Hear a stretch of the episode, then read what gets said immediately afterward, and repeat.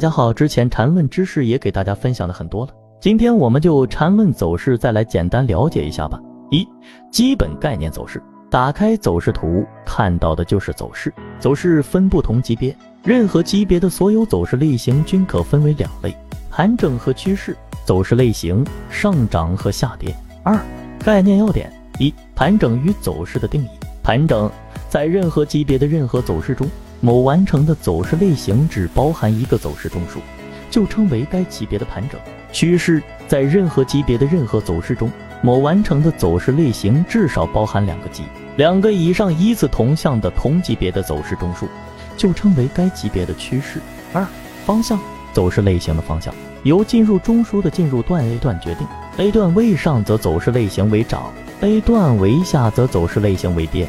上升走势 A 加 A 加 B 加 B 加 C。其中低位构成上升为两个中枢，下跌盘整 A 加 A 加 B 进入中枢的 A 段是向下的。